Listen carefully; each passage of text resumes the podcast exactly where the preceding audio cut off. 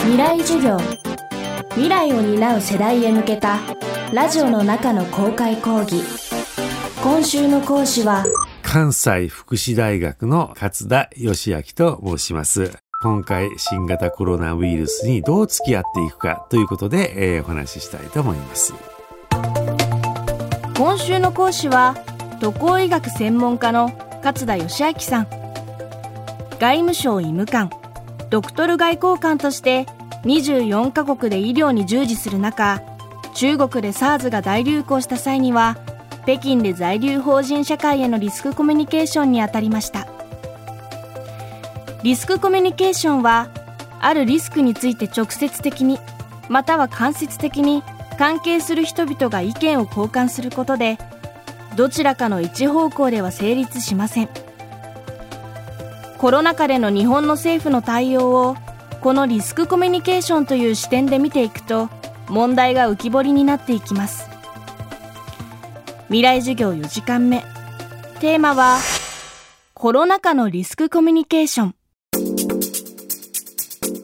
政府の方に情報を伝える伝え方、リスクコミュニケーション、あるいはクライシスコミュニケーションの専門家が入っていなかった、支える人がいなかったっていうのが一つの大きな間違いだったと思います。例えば、えー、ある、えー、危険がありました。で、それを一般の人々に、えー、出すとパニクるんではないかと。つまり民はパニクるという強固な思い込みがあるのが日本のエリートです。えー、しかし事実は逆なんですね。まあ、有名な法則で、オルポートとポストマンの法則というのがあります。これは重要さとそれから曖昧さ、物事の曖昧さに比例してデマや噂が流れるよという話なんですね。で、やっぱりデマや噂が流れますと社会不安が起こります。パニックが起こります。えー、すなわち、その社会不安を減らすためにはデマを減らす、選を減らすためには曖昧さを減らさなきゃいけないんですよね。ですから、そういった曖昧なことがもやもやとあって、で、えー、人々が様々な噂を流しているところを何とか止めなければいけない。そのためには情報開示ですね。私はこまめな、ね、ちぎっては投げ式の情報開示が必要であると、それは私が思ってるんじゃなくて、もう昔からですね、これは1950年代からある、もう心理としてあるわけですね。で、ただそれがなかなか理解できていないのが日本のエリートなので、様々なところでできます。例えば、SARS の時も MARS の時も様々なことがありました。ね、ですので、そういったこともよく分かった人が支えなければいけない。ね。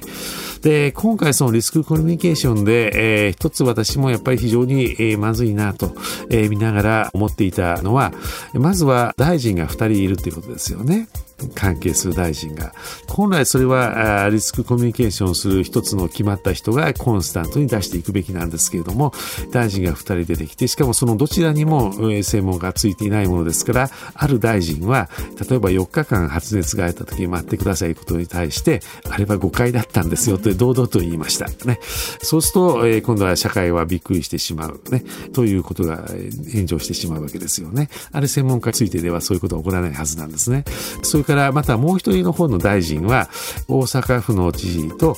一部何か行き違いのだった時に、それを勘違いしておられる大阪の知事はという言い方をされたんですよね。つまり複数のリーダーがいて、あなたは勘違いとかね、えー、いう言葉を発する。ね。ここでまたそれを聞いた一般の方々っていうのは混乱するわけですよね。えー、そして様々なまた、えー、本来とは違う行動が出てきてしまう。ね。ということで、ぜひですね、これからの持っていき方としては、きちんとしたリスクコミュニケーションの専門家をつける。えー、分かってる人が、えー、スピーチライターをやる。そして支えていくということ。そして支えるだけではなくて、リスクコミュニケーターが誰かをね、きちんと出していくという必要があります。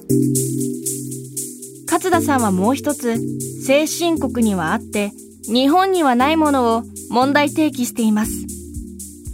再選を果たした小池都知事の公約にも掲げられていたアメリカ疾病対策センター CDC 日本版の創設です。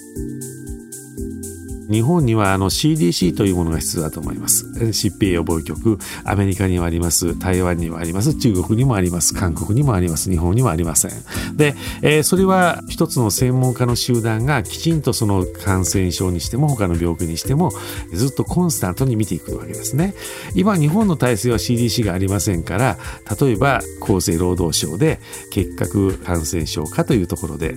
そこはもう本当によくお仕事をされる かなんですけれども、えー、その方々は厚生労働省の人事の中で2年3年するとどんどんと変わっていきます。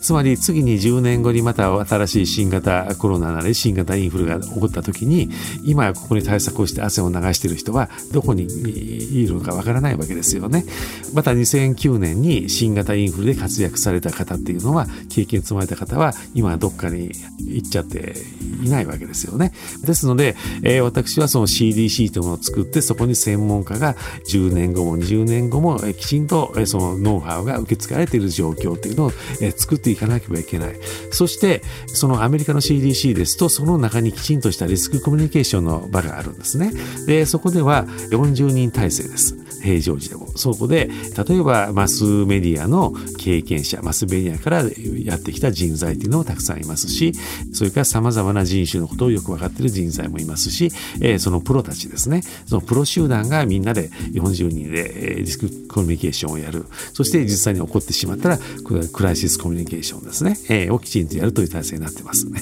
えー、ですから、いわゆる私はいつも CDC が必要であるということをあちこちで言ってるんですけども、その中の一つとしてリスクコミュニケーションも改善していくはずですので、ぜひ、ぜひ実現していただきたいなと思います。未来授業。今週の講師は、渡航医学専門家の勝田義明さん。テーマは、コロナ禍のリスクコミュニケーションでした。未来授業。来週は、社会活動家で東京大学特任教授、湯浅誠さんの授業をお届けします。